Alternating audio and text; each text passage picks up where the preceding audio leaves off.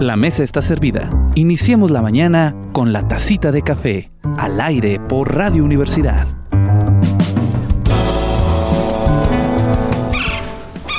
Muy buenos días, muy buenas tardes, muy buenas noches.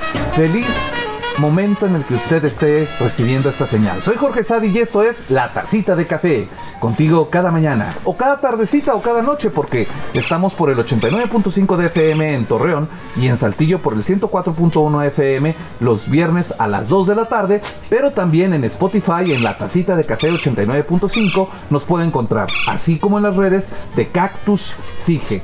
Es C-A-H T-U-S-S. Y ahí puede encontrar eh, toda la grabación de la tacita de café, también los conciertos de camerata y muchas cosas más que tenemos preparadas para usted. Hoy estamos de plácemes. Tenemos a unos invitadazos maravillosos. Como puede ver usted, estamos en la hermosísima ciudad de Viesca, en el preciosísimo jardín etnobiológico eh, del semidesierto. Y tengo a mi lado eh, precisamente a dos grandes personajes, el, el director del Centro de Investigación y Jardín Etnobiológico, el doctor Jorge Aguirre Joya. Y aquí sí voy a tener que usar el, eh, mi acordeón porque eh, el, el personaje que tenemos hoy, que nos, eh, nos tenemos mucho gusto, estuvo ayer precisamente haciendo unos foros de plática sobre CONACYT es Raimundo Espinosa Hernández, licenciado en Derecho por la Universidad Nacional Autónoma de México, politólogo por la, Uni- la Universidad Autónoma Metropolitana, especialista y maestro en Derecho Constitucional por la UNAM y especialista en Derecho de Amparo por la Panamericana.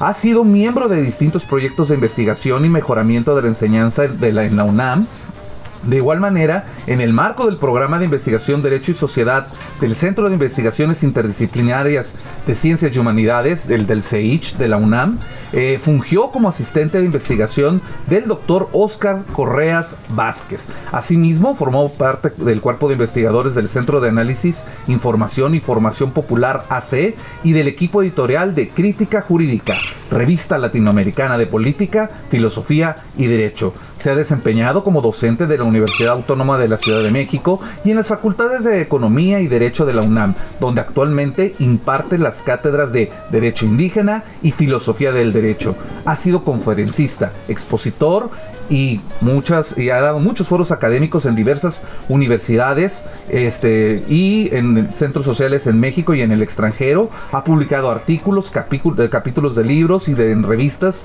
de editoriales de circulación nacional e internacional su obra más reciente eh, incluye títulos como Crítica marxista del derecho materiales para una introducción Economía política de la devastación ambiental y conflictos socioambientales de México. Y la maquinación del derecho. Elementos para una crítica del fetichismo jurídico, técnico, informativo. Actualmente ocupa el cargo de titular de la Unidad de Asuntos Jurídicos del Consejo Nacional de Ciencia y Tecnología. Y con, y con esta presentación nos vamos a Charlas de Café. Charlas de café, con aroma y sabor seleccionado para usted. Estamos en Charlas de Café. Raimundo, muchas gracias por estar con nosotros. Te Un gusto agradecemos. estar con usted. Sabemos que tienes la agenda muy limitada. Doctor, un gusto como siempre estar contigo. Muchas gracias. Aquí en la tacita de café. Cuéntanos este, un, un poquito. Sabemos que eres de, de por aquí. Cuéntanos un poco de eso. Sí, bueno, eh, mi familia, por los dos lados, mi familia paterna y materna, pues todos nacieron aquí en Viesca, ¿no? Ah. Toda mi familia es de aquí de, de Viesca, mis abuelos, ¿no? Eh, muchos de mis tíos, mi papá. eh, mi mamá eh, ya es de, de Chihuahua, porque mi abuelo era eh, ferrocarrilero, era jefe de estación de ferrocarril, y él Wow. conforme fue eh, pues lo fueron recorriendo, digamos, hacia el norte. Entonces mi mamá ya nace en Chihuahua y yo tengo la fortuna también de nacer eh, en Chihuahua, en Delicias, Chihuahua. Pero lo cierto es que toda mi familia eh, pues vive aquí en, en, en Viesca o en Coahuila, en Torreón, en Saltillo, pero sobre todo aquí en Viesca. Y pues yo he pasado muchos años de mi vida y de los más felices de mi vida, pues aquí en, en este pueblo, en Viesca, ¿no? Por eso me da tanto gusto pues volver y, cada que puedo lo, lo hago y estoy aquí con, pues con mucho gusto, ¿no? Tratando de apoyar también a, a toda la gente de, de aquí del, del pueblo. No, y excelente que estés también aquí ahorita en este baluarte de Viesca, precisamente el, jardín no biológico. Y estamos eh, enterados de que tuviste una plática ayer con todos los investigadores de la universidad o, en la parte de, ellos que se dio, se puso en marcha estos foros de la iniciativa de la Ley General de en materia de humanidades, ciencias, tecnología e innovación. Cuéntanos, este, bueno, habemos muchas personas que no somos muy eh, diestras o versadas en este tema, pero sí nos gustaría que para el público en general hacerte algunas preguntas para que quede muy claro, porque luego de repente eh, hay interpretaciones o malinterpretaciones o las personas no saben exactamente. Y qué mejor que tú que sabes de derecho y que estás muy metido precisamente en este en esta cuestión de esta reforma, nos expliques un poco sobre esto de eh, de lo que es la iniciativa de la Ley General en materia de humanidades, ciencia, tecnología e innovación. ¿Qué es? ¿Cómo no? Eh, bueno, eh, en el año 2019 hubo una reforma constitucional que inició en la Cámara, en el Congreso de la Unión, eh, esta reforma constitucional pues fue sobre el artículo tercero, que es el artículo que habla en general sobre la educación, pero la fracción quinta de este artículo tercero ya hacía referencia al tema de la ciencia, solamente como el Estado otorgará apoyos a la ciencia. Eh, pero eh, también se modifica este artículo y se hace una redacción más amplia en donde donde se contempla ya con mayor precisión lo que se denomina eh, comúnmente en el ámbito del derecho internacional el derecho humano a la ciencia, ¿no? Entonces ahora tenemos ya en nuestra constitución esta fracción quinta del artículo tercero donde está el derecho humano a la ciencia. Junto con esta reforma se mandató el expedir una eh, nueva ley de ciencia, pero no cualquier ley de ciencia, sino una ley general en materia de ciencia, tecnología e innovación. Entonces, había ya ese mandato y eh, pues a nosotros nos tocaba, eh, como parte de, la Administración Pública Federal, eh, en el Consejo Nacional de Ciencia y Tecnología, pues éramos los responsables pues de llevar adelante estos trabajos para que el presidente de la República en su momento pudiese presentar la iniciativa. Nos aventamos un proceso de alrededor de cuatro años con la participación de aproximadamente 70 mil personas, instituciones y organizaciones, que durante todo este tiempo en diversos foros, mesas, en fin, espacios de trabajo, eh, pues estuvimos interactuando, eh, dialogando, escuchándonos, pero también debatiendo eh, y valorando cuáles eran las mejores propuestas para construir esta iniciativa.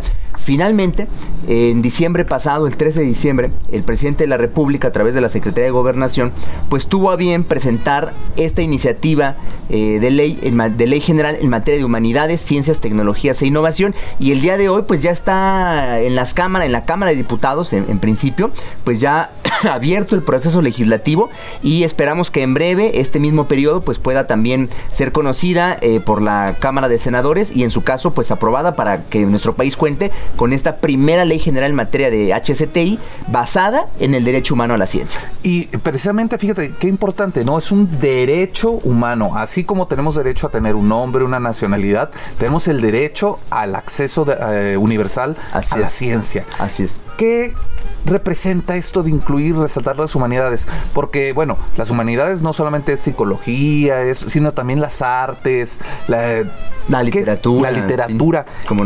¿Qué, papel juega para la sociedad? ¿Cómo beneficia al público en general esto? Claro. Eh, mira, en, primer lugar hay que decir que eh, si bien de alguna u otra manera las disciplinas que ubicamos dentro de las humanidades tenían un cierto reconocimiento eh, y valoración, por ejemplo, en proyectos de investigación, en becas, en el Sistema Nacional de Investigadores, lo cierto es que eh, comúnmente se piensa en CONACID y se piensa en la labor que se hace dentro de estas becas, SNI, eh, los proyectos, y se piensa siempre en lo que pues comúnmente llamamos las, ciencias, las ciencias naturales, las ciencias duras, ¿no? Incluso ciencias exactas, ¿no? Eh, y muchas veces pensamos que no están contempladas también, por ejemplo, las ciencias sociales, que tienen una, una base y un arraigo pues, pues más claro, pero aún así no tan evidente. Las humanidades, bueno, pues estaban en una situación todavía más, más precaria.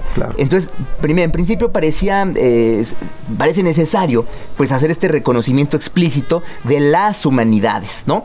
Para que quede claro que no solamente son lo que conocemos como las ciencias o las tecnologías, que las ciencias no, son las, no solo son las ciencias naturales, sino las ciencias sociales, pero que además también tienen un rol importante las humanidades y particularmente pues los humanistas, las personas que se dedican a estas disciplinas, que nos dan, me parece a mí, pues un horizonte de reflexión eh, mucho más amplio, histórico, pero también de futuro, eh, eh, un, horizonte de reflexión que no siempre nos pueden dar las ciencias empíricas o las ciencias duras, ¿no?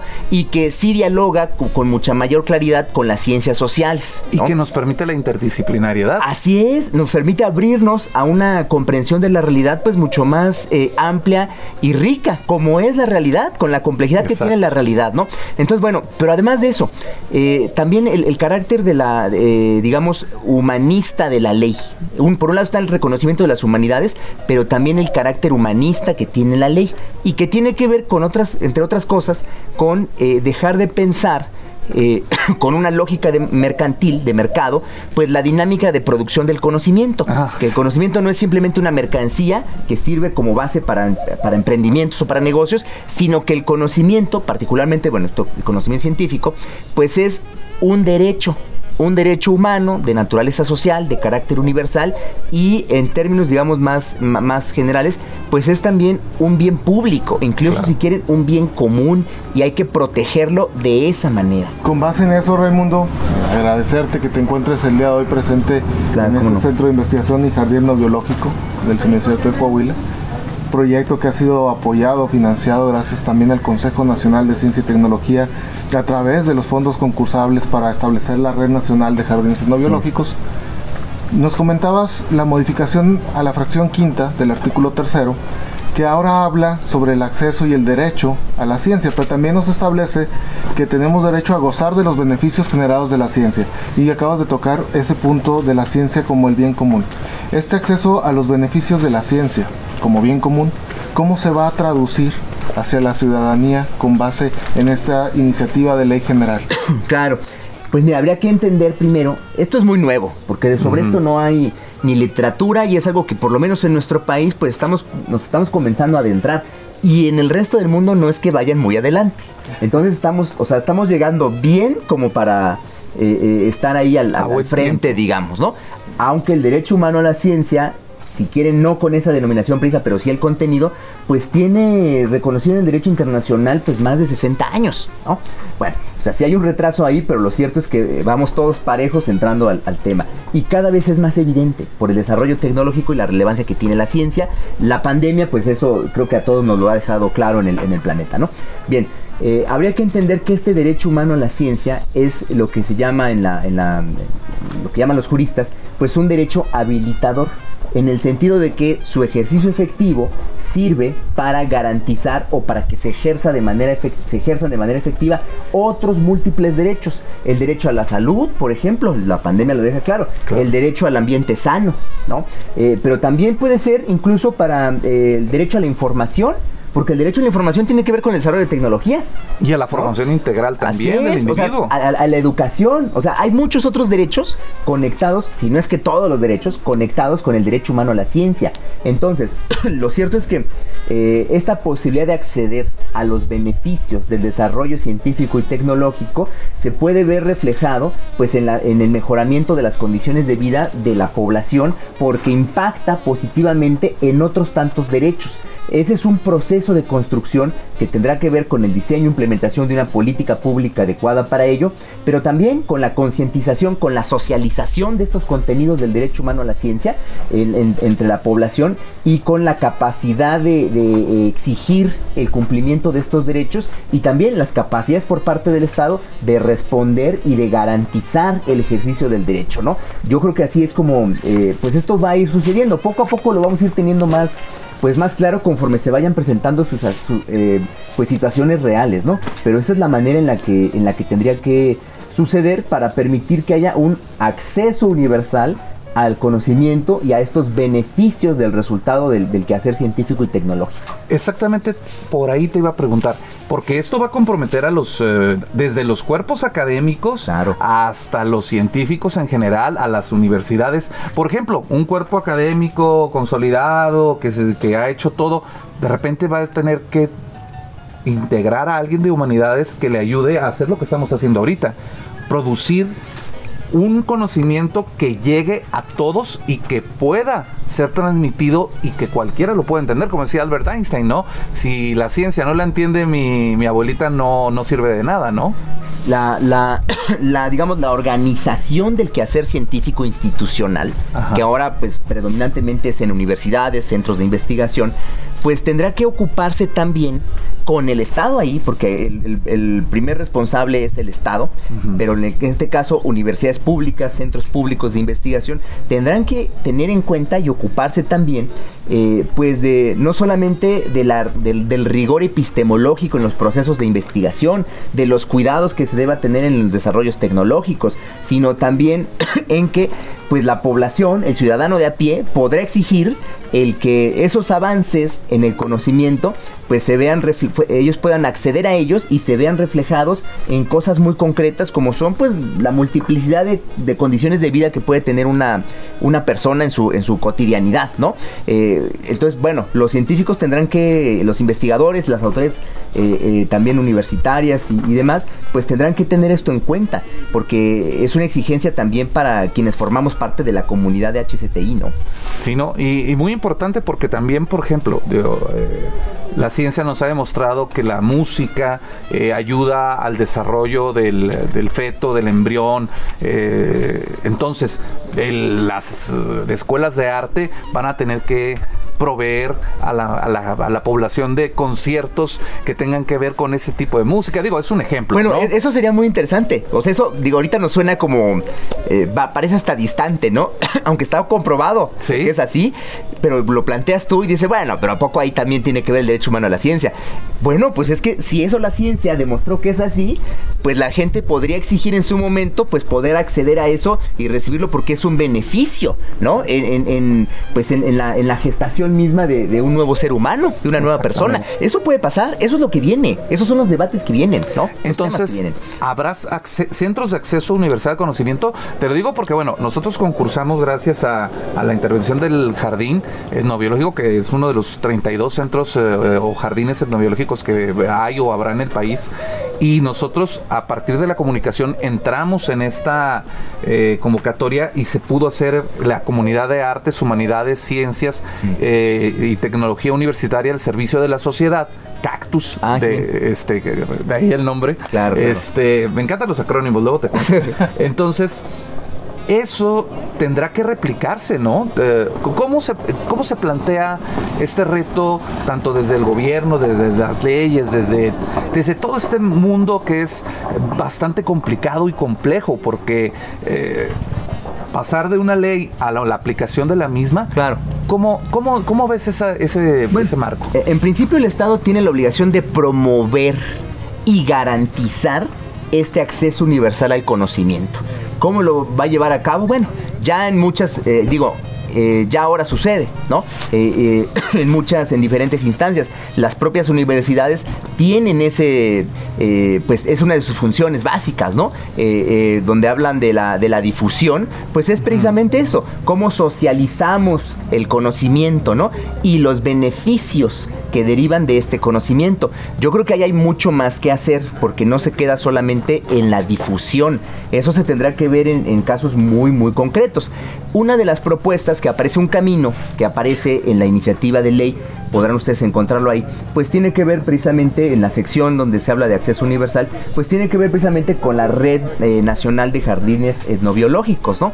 Ese es uno de los propósitos, que esa red con cada uno de estos nodos que son los jardines, al menos uno en cada entidad federativa, pues tiene el propósito de acercar a la población pues este conocimiento, eh, pero también establecer una vinculación mucho más concreta, ¿no? Porque eh, pues pueden eh, estos jardines con ese siendo un digamos un reservorio del conocimiento, ¿no? Pues pueden también establecer una vinculación para atender o coadyuvar a la atención pues de problemáticas sociales, incluso económicas en las regiones donde, donde están asentados. Y ese es el propósito, es la manera en la que es una estrategia, pues es solamente una vía, una vía para caminar hacia allá, hacia ese acceso universal, pero nos parece que es una, una muy buena manera de comenzar a vincular eh, pues estos espacios de, generación de conocimiento y también de protección de la riqueza biocultural del país, pues acercarlo a las comunidades donde están asentadas. ¿Por qué? Porque me parece que pues hay que romper un cerco que a veces pues nos construimos y, parece un tanto artificial en donde la ciencia está por acá en los laboratorios y por otro lado la comunidad está a unos cuantos metros por allá. En una eh, reja con una... con una reja de separación no yo creo que eso eh, tenemos que darle vuelta y tenemos que superarlo y nosotros mismos pues reconfigurar nuestra concepción y nuestro entendimiento sobre cómo es esta relación porque la ciencia es un producto de la propia sociedad y aquí lo podemos ver aquí en el jardín de ustedes me parece a mí un pues un claro ejemplo de cómo podemos romper con eso y más bien pues hay que hacer una ciencia más ciudadana, más participativa y los científicos un quehacer, un quehacer científico pues que esté más cercano de la población y particularmente pues de las poblaciones donde se asientan, ¿no? Precisamente. Precisamente la siguiente pregunta está encaminada, bien como bien lo mencionas, dentro del apartado de acceso universal al conocimiento en esta iniciativa de ley general en materia de humanidades, ciencia, tecnología e innovaciones, podemos encontrar que viene redactado un párrafo referente a que el Estado eh, garantizará que se tenga por lo menos un jardín no biológico por estado, ¿no? Con la intención de tener una red nacional de jardines no biológicos. ¿Qué representa en primera instancia? Uno, para la sociedad. Dos, para el CONACIT. Y tres, para los propios jardines, que esto esté establecido en esta iniciativa de ley. Claro, bueno, muy, muy importante. Eh, no se tratará, ¿qué significa que esté en la ley? Eh, primero, pues el reconocimiento, este gran esfuerzo eh, por eh, salvaguardar, digamos, proteger, no solamente conocer, sino también proteger, pues la riqueza biocultural del país, ¿no? Eso, eso es de entrada y creo que es para beneficio de todos y coadyuvamos también al cumplimiento incluso de otras, de otras leyes con esta propuesta. Pero que esté en una ley significa que no solamente será una política pública que puede desaparecer cuando termine la administración que la impulsa, sino que tiene fuerza de ley, tiene un fundamento legal que además está regado en un fundamento constitucional, porque esto viene del acceso universal al conocimiento. O sea, tiene esa fuerza, tiene un fundamento constitucional, tendrá un fundamento legal, entonces las administraciones que les toquen llevar a cabo, llevar adelante la implementación de las políticas públicas en la materia de HCTI, pues no podrán renunciar y no podrán olvidarse o dejar de lado pues la Red Nacional de Jardines No Biológicos porque están en la ley y porque es un mecanismo que permite garantizar el derecho humano a la ciencia en el aspecto de acceso universal al conocimiento y sus beneficios, ¿no? Eh, entonces, bueno, tiene esa, tiene esa fuerza será muy importante que las instituciones que son directamente responsables de la gestión de, los jardines en las entidades federativas, pues también tomen las medidas eh, necesarias para que internamente pues haya este fortalecimiento institucional de la figura del jardín etnobiológico, ¿no? Y puedan también seguir participando de manera activa en, la red nacional, ¿no? Que estamos eh, desde el CONACIT pues impulsando, estamos construyendo la red nacional, porque bueno, eso no existía, la estamos construyendo, esperamos seguramente con el respaldo de la eh, de esta iniciativa, si se convierte en ley, pues poder consolidarla con toda la fuerza que, se requiere. Eh, esperamos eh, lograrlo, pero esta, esta red nacional, pues me parece a mí que permitirá generar estos espacios de vinculación con las, con las comunidades en lugares aquí como, como Viesca en el estado de Coahuila, pero también en otros. Y ya sucede. O sea, hay jardines que tienen esa, esa vinculación, que ya lo hacían desde antes, pero bueno, mejor todavía si puede ser una red nacional de, jardines, porque es como parece que hay que pensarlo, ¿no? Por sí, porque es un trabajo este, interdisciplinario, interinstitucional. La idea que pasa en el lugar A puede ayudar en el lugar B y viceversa, ¿no? Así es. Y precisamente, eh, pues eso va a requerir que al, al, fin, si está dentro de la Constitución, por favor, este, señores, que se quede ahí, eh, va a permitir que haya la oportunidad de que se integren todas las ciencias de una manera compleja a darnos conocimiento a través de pues de nuestro desarrollo sustentable, ¿no? Porque nuestra naturaleza eh, la hemos sobreexplotado porque decían los antiguos, ¿no? Explotad la naturaleza y sacar el poder de ella. Eh, socialmente, ¿cómo podemos decirle a doña Juanita, la que está aquí, que vende las gorritas en la esquina, a don Pedrito que hace el carbón, cómo la ciencia les va a ayudar? Claro, eh, bueno, yo creo que es una responsabilidad que tienen eh, las instancias productoras de conocimiento y quienes participan son partícipes de ello, ¿no? Los profesionistas de la ciencia, digamos, pues son los que eh, deben tener un compromiso social. No podemos nosotros exigirle a la gente que sean los que se, acerquen. Ojo, porque es normalmente lo que pasa, porque la gente tiene muchas necesidades y ve al científico, ve a las universidades como pues espacios donde pueden recibir cierta ayuda, ¿no? Cierto asesoramiento, consultas. y está bien, pero a mí me parece que, tendría que ser al revés. Donde tiene que estar el compromiso social es en las universidades públicas, es en los cuerpos de investigación de los centros públicos, es en los propios investigadores eh, que, cuyos salarios pues son también, eh, vienen del, recursos públicos, ¿no? Creo que ahí es donde eh, debemos tener un perfil del científico, del investigador más integral no solamente su laboratorio y su compromiso con la con el eh, honesto, con el conocimiento, con la verdad, en fin, que es eh, qué bueno, ¿no? Eh, sino que además pues debe haber también ahí un compromiso social y no debería parecernos extraño. Me parece que eso es lo más normal. Los científicos al final de cuentas se deben a su propia comunidad, a su propia sociedad. Quienes estudiamos en universidades públicas, participamos en centros públicos, universidades públicas, pues nos debemos al esfuerzo cotidiano del pueblo de México, que son quienes eh, ponen eh, los recursos con los cuales pagan nuestros salarios. Entonces, algo debemos retribuir. Entonces, yo creo que, la relación, eh, la, responsabilidad fundamental está del lado de las instituciones públicas y de los científicos que participamos, que formamos parte de esta comunidad, ¿no? No, y, por ejemplo, ahorita, bueno, pensándolo desde mi disciplina, ¿no? De la comunicación, digo, es una oportunidad de oro para que las universidades que tienen ciencias sociales, que tienen humanidades, que tienen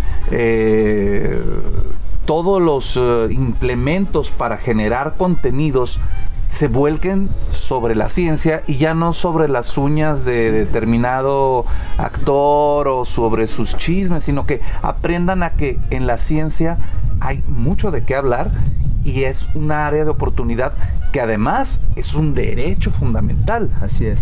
Entonces, eh, es posible pues que estas universidades se integren, estas eh, comunicólogos se empiezan a llegar ya con los abogados, con los químicos. Es fundamental que suceda. O sea, eh, el acceso universal al conocimiento me parece que es bueno para todos los campos y áreas del saber, ¿no? Eh, pero está clarísimo que eh, los comunicólogos, quienes estudian eh, comunicación, pues tienen un papel fundamental porque son un puente, ¿no? Precisamente son un puente, ¿no? Y no solamente para, para los temas de divulgación de la ciencia, que es lo que más hay eh, en nuestro país y que es muy importante, no, me, refiero, pues, un puente con los conocimientos, entre los conocimientos científicos y las problemáticas concretas, las necesidades concretas de la población. Yo creo que los comunicólogos tienen un gran papel ahí, no solamente para divulgar el conocimiento, sino realmente algo más profundo, socializar el conocimiento y los beneficios de la ciencia. tienen un gran papel, así es. Eso es, o sea, porque comunicación es eso, ¿no? O sea, hay que ponerlo en común. Yo creo que ahí tienen un, pues, un gran reto, ¿no? Eh, y es la forma en la que usted muchas otras formas, pero esa forma no la puede hacer nadie más. La tienen que cumplir quienes, quienes se dedican a, la comunicación, ¿no? Sí, ¿no? Eh, además la comunicación es diálogo y el diálogo de los saberes de las personas es tan importante como el diálogo de los saberes de los científicos y de todos nosotros que estamos en esto. Cada quien se dedica a un pedacito de, del conocimiento y creo que si todos juntamos nuestras piezas, hacemos un ajedrez más, más sabroso, ¿no? O un, pensémoslo como un rompecabezas en el que la realidad va a ser más, más divertida de entenderse. Y bueno, con la visión de esta propuesta... Eh, de la ley general, eh, la iniciativa privada, eh, ¿cómo va a entrar en esta generación de, humanidades, ciencia, tecnología e innovación? Claro, bueno, pues es fundamental la participación del sector privado, productivo, ¿no? en, el desarrollo científico y tecnológico. nosotros eh, lo que tenemos en nuestro país, normalmente la visión que se tiene es que es el Estado quien debe poner todo el recurso, o sea, todo el recurso para ciencia y tecnología es recurso público. Y sí, el Estado tiene esa obligación, ¿no? De poner el recurso público eh, para, estas actividades.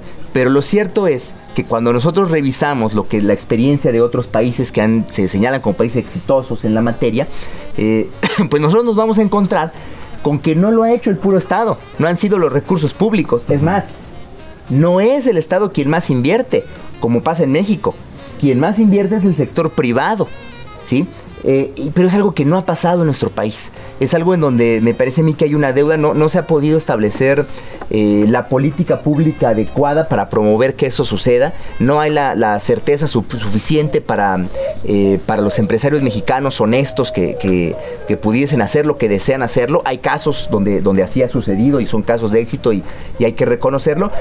pero lo cierto más bien es que lamentablemente eh, los recursos públicos destinados para ciencia y tecnología, pues más bien sirvieron pues como eh, pues recursos para financiar emprendimientos que solamente redundaron en beneficios privados y algunos de ellos fueron emprendimientos, actividades completamente ajenas a la ciencia, a las humanidades, las tecnologías.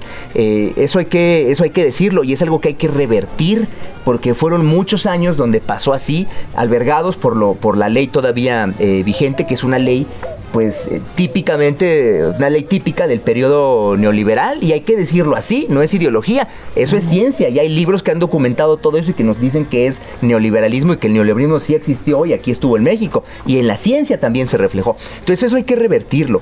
Eh, y también el recurso, así como el recurso público, no es solo la federación, sino también lo que los gobiernos locales puedan aportar, pues el recurso para ciencia y tecnología no solo es el sector público, sino también el sector privado.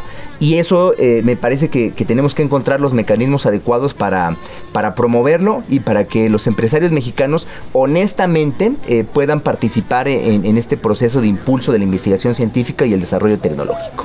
Oye, bueno, pues ya para darle un poco de cierre a esto, porque la verdad sabemos que estás muy ocupado y que tienes que tomar un vuelo y que tienes que seguir con esta gran labor. Este, a lo mejor una, una, una pregunta así como que también medio de no estaría mal que pudiese haber acceso de estos centros, de estos jardines, a frecuencias de radio, televisión, aunque sean de corto alcance, para las localidades a las que dicen las empresas, ah, es que para qué le meto yo una antena aquí, allá.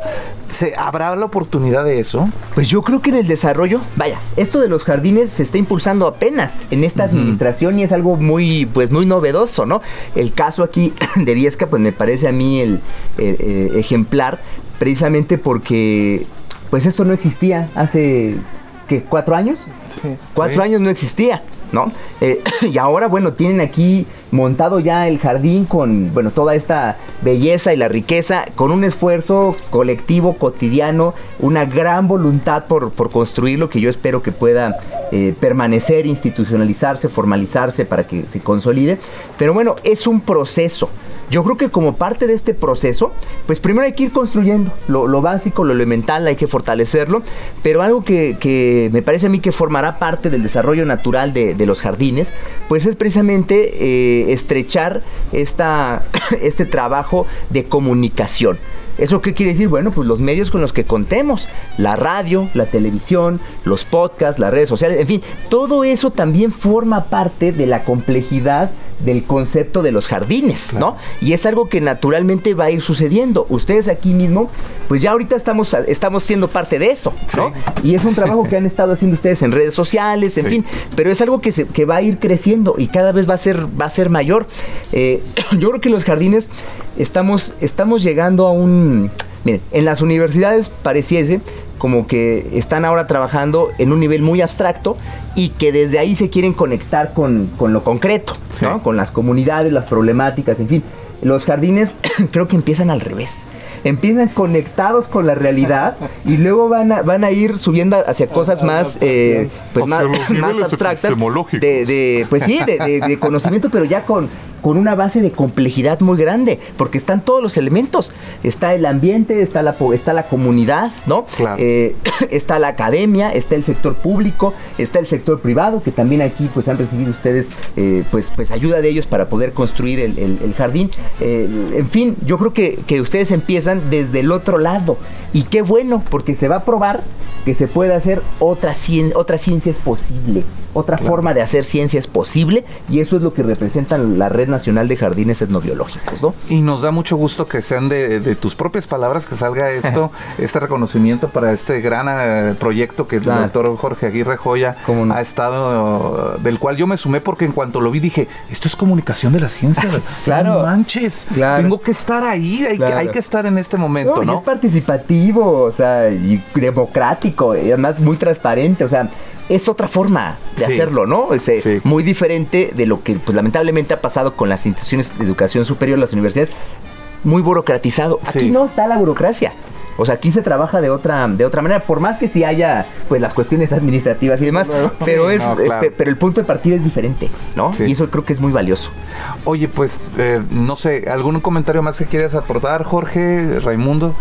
Claro, pues no me resta más que agradecer al Consejo Nacional de Ciencia y Tecnología a través de Raimundo, el titular de Asuntos Jurídicos, todo el apoyo que hemos recibido. Yo lo puedo hablar desde mi punto de vista como fui becario con ACID, entonces entiendo muy bien la importancia del acceso al financiamiento de las becas con ACID, el otorgamiento de las becas ahora que se plantea en esta iniciativa de acceso universal ahora también a las becas, con ciertos requisitos que las universidades tendremos un reto por ahí que subsanar pero será algo en conjunto por un bien mayor.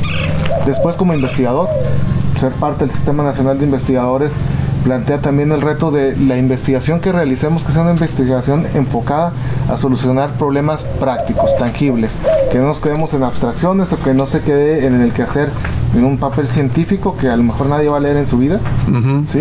Claro. Este, y sentados en una oficina con nuestra bata blanca detrás del escritorio, sino en estar realmente en cercanía con las comunidades, ¿no?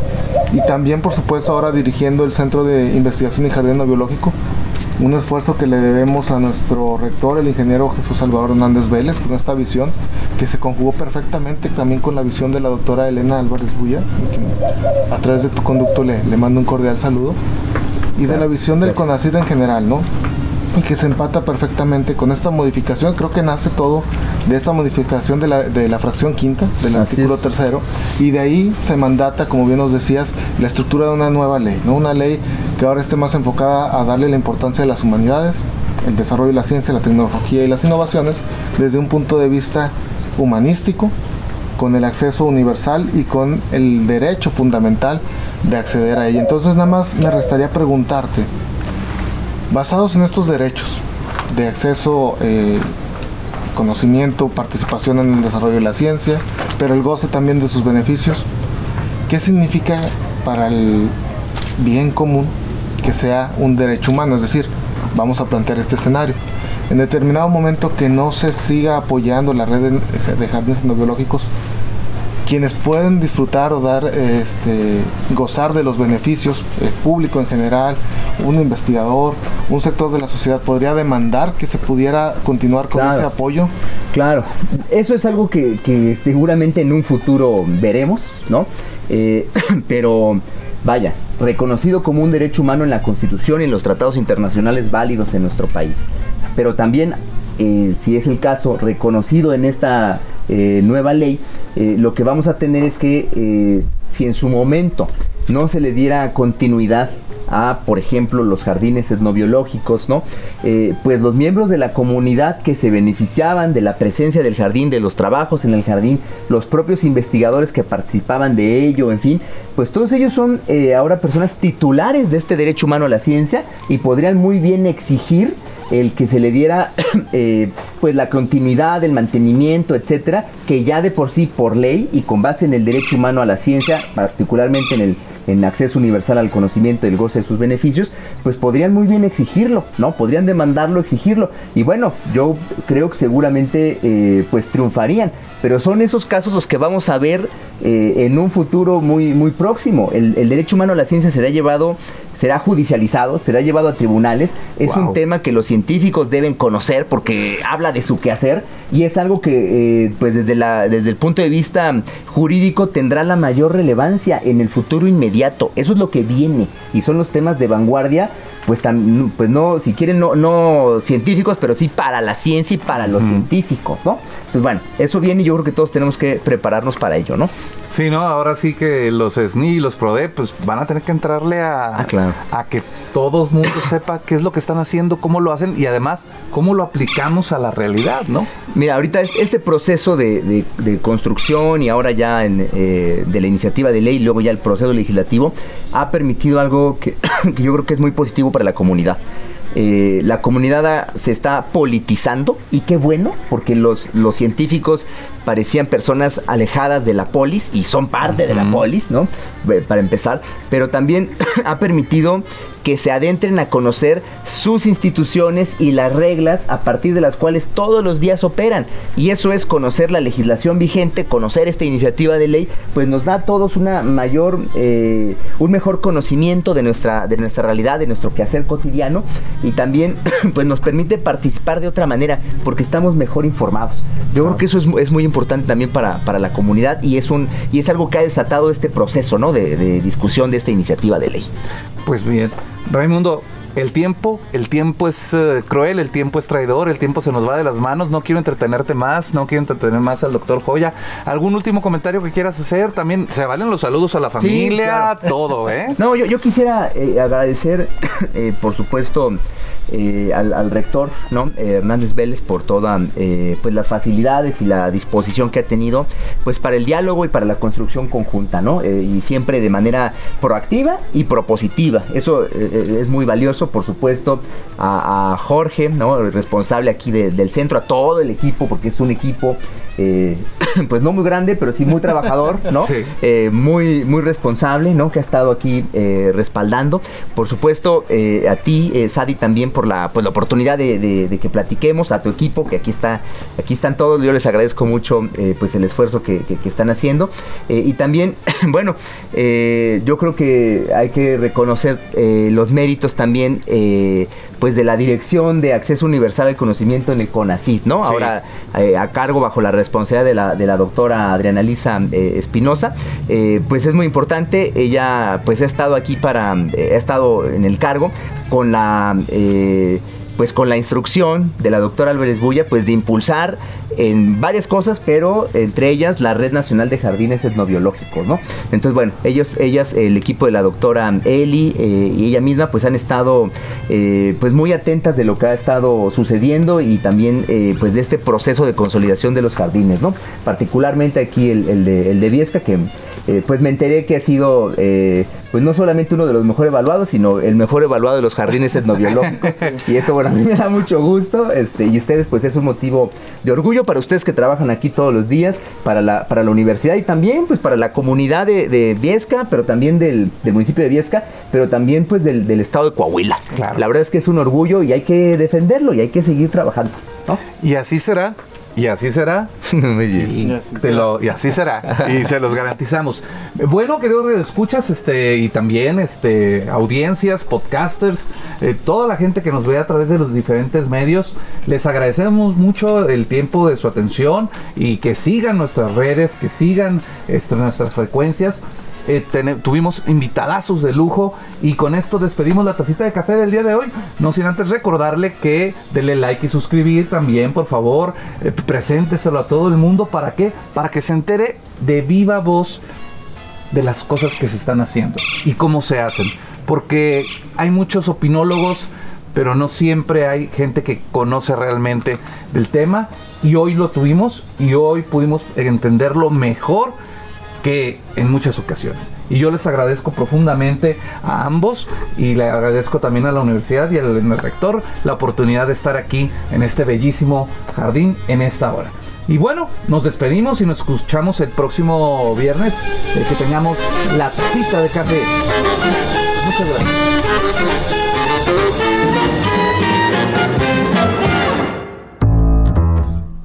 Terminada la taza, cada quien al trabajo o a su casa. Nos escuchamos en la siguiente conversación en la tacita de café